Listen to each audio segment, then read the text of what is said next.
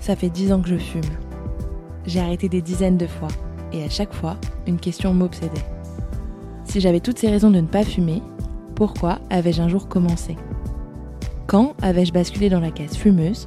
Et y avait-il des raisons qui pouvaient expliquer que j'avais un jour pris cette voie-là, quand tant d'autres s'étaient arrêtés à leur première taf? Pour répondre à toutes ces questions, j'ai commencé par faire ce que j'ai toujours fait. J'ai cherché la réponse dans mon entourage. J'ai choisi d'interroger mes proches, de refaire le monde avec eux, pour espérer trouver dans leurs raisons les miennes. Pour répondre à toutes ces questions, j'ai fait l'autopsie d'un meurtrier.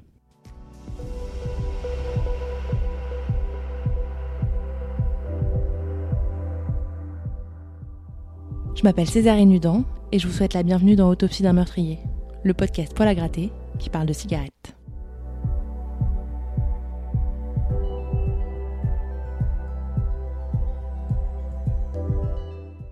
Bienvenue dans le dixième et dernier épisode de ce qui se présente comme la première saison d'Autopsie d'un meurtrier.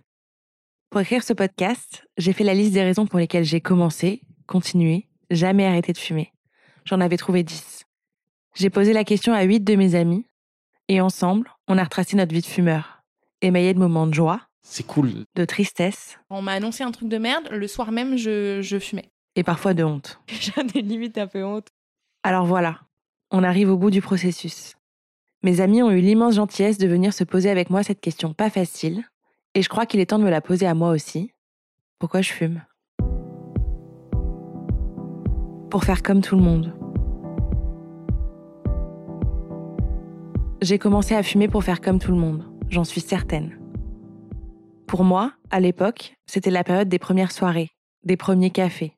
On était enfin grands, on avait enfin le droit de traîner après les cours.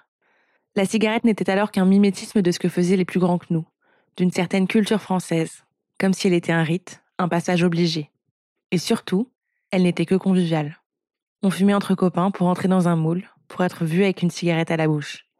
En tout cas, moi, je fumais pour ça. Mon père fumait, ma mère euh, fume depuis des années, mon beau-père fume depuis des années, mon frère à l'époque fumait. Tu vois les grands à l'école qui fument, au scout, euh, tu vois qu'il y a de plus en plus de personnes qui fument, donc euh, bah, t'as envie de faire comme tout le monde.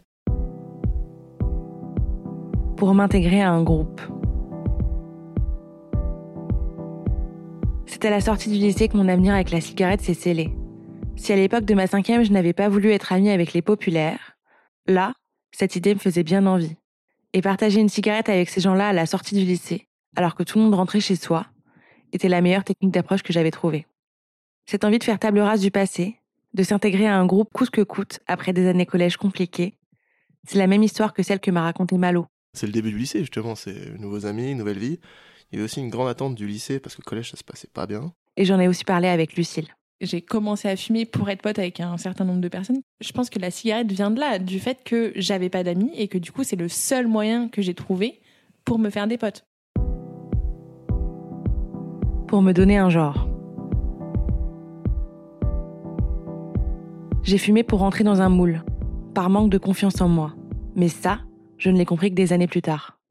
Je me suis servi de la cigarette pour entrer dans un personnage et me cacher derrière. Je voulais être la fille cool, je voulais suivre une mode alors que je criais sur tous les toits vers ça pour l'inverse. Sûrement que l'image que véhicule la cigarette à travers l'art à jouer, tant au cinéma que dans la musique. Je voulais être Lola dans LOL, je voulais être Sandy dans Grise, je voulais être Audrey Hepburn dans Diamant sur canapé.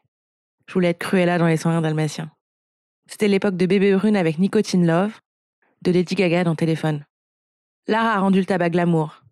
Et du haut de mes 15 ans, je pensais peut-être que la cigarette allait me rendre aussi désirable que les actrices et chanteuses que j'admirais. Cette question du paraître, on en a parlé avec Apolline.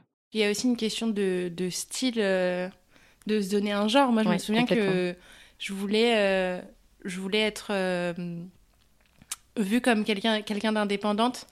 Et je fumais, tu sais, je fumais des gauloises à Oui. l'époque. Mais on en a aussi parlé avec Anaïs.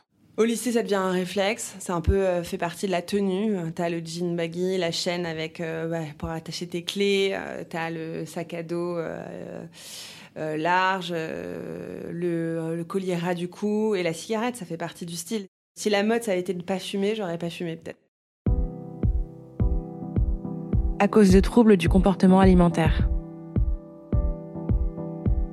Je sais exactement quand mon rapport à la cigarette a changé. Et je sais exactement pourquoi. Je sais exactement ce qui a fait passer mon rapport à la cigarette d'une envie à un besoin. Je sais exactement pourquoi la cigarette n'a plus été pour moi que conviviale. C'est une raison que j'ai beaucoup entendue dans la bouche de mes copines fumeuses, pourtant impensable pour mes copines non fumeuses. Pourtant, moi j'ai fumé pour faire comme tout le monde et m'intégrer à un groupe. Et j'ai continué parce que j'étais malade. J'ai souffert toute mon adolescence de troubles du comportement alimentaire. Et découvrir à 16 ans, alors qu'on cherche par tous les moyens à effacer les formes naissantes, que la cigarette coupe la faim, ça en fait basculer plus d'une. Moi, ça m'a fait basculer. J'ai fumé pour manger moins. J'ai fumé seule, puisque je ne le faisais plus pour les autres, mais bien pour moi. J'ai fumé beaucoup, plus, toujours plus, inversement proportionnel à ce que je mangeais. La cigarette comme coupe-faim, j'en ai parlé avec Inès. À la place de manger, bah, tu prends une clope. Et en première, c'est pareil. Et en terminale, c'est pareil. Et à la fac aussi. Et en fait, euh, en fait c'est, c'est pas tant le fait de fumer euh, qui, qui, qui, fait maigrir. Mais c'est le fait que si j'arrête un jour, même c'est encore le cas aujourd'hui, si j'arrête un jour, j'ai la peur que. Enfin, j'ai la peur de grossir. Pour le plaisir. Cette raison-là est venue plus tard. Et encore aujourd'hui, je ne saurais pas dire si elle est vraie. Quel plaisir trouve-t-on à se linguer les poumons?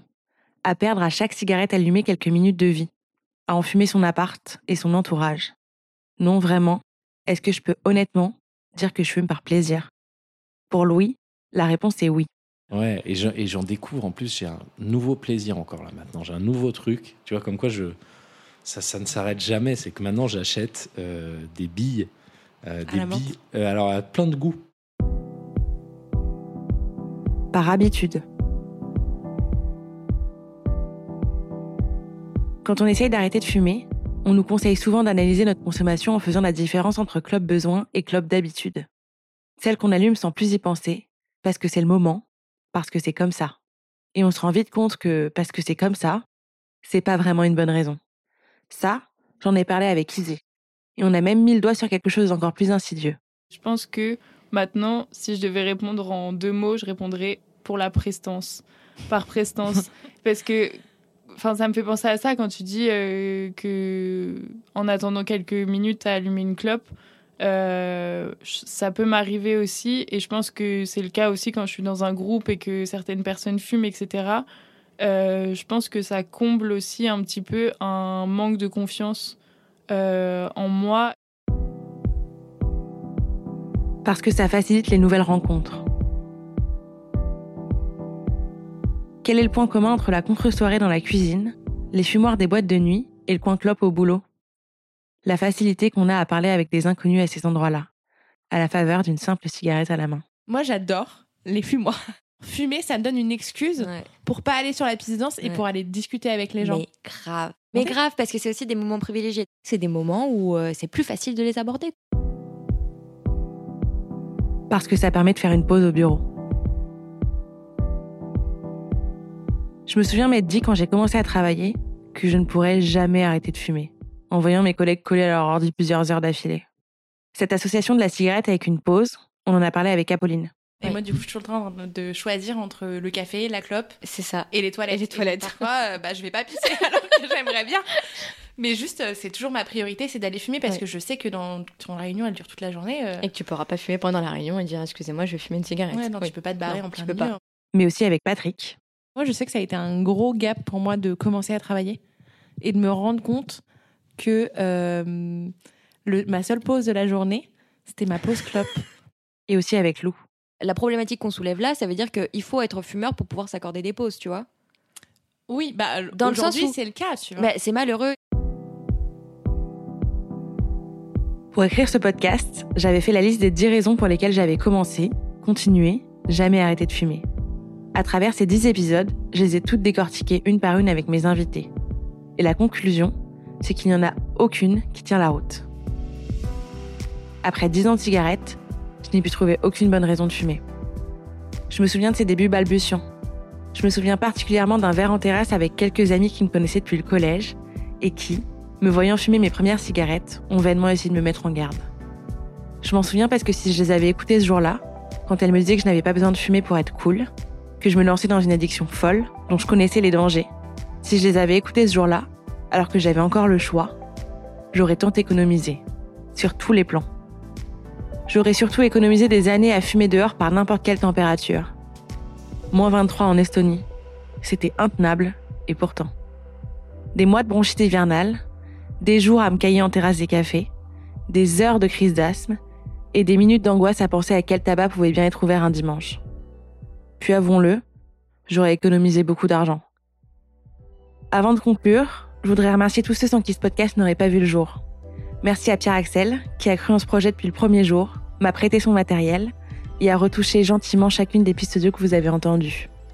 Merci à Anaïs, qui elle aussi a cru au projet très tôt, a accepté de venir échanger avec moi et m'a donné deux trois tips pour tenir l'Instagram du podcast.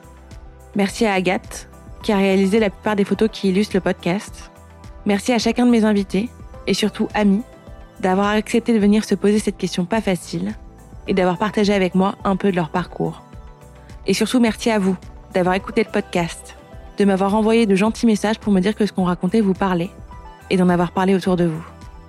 Peut-être qu'on fera une saison 2 avec tous ceux qui ont arrêté de fumer pour qu'ils nous racontent comment ils ont fait. D'ici là, vous venez d'écouter le dernier épisode de la saison 1 d'Autopsie d'un meurtrier. Si vous avez aimé, n'hésitez pas à liker, commenter, à vous abonner au compte Instagram autopsie d'un et à parler du podcast autour de vous. Et moi, je vous dis à bientôt.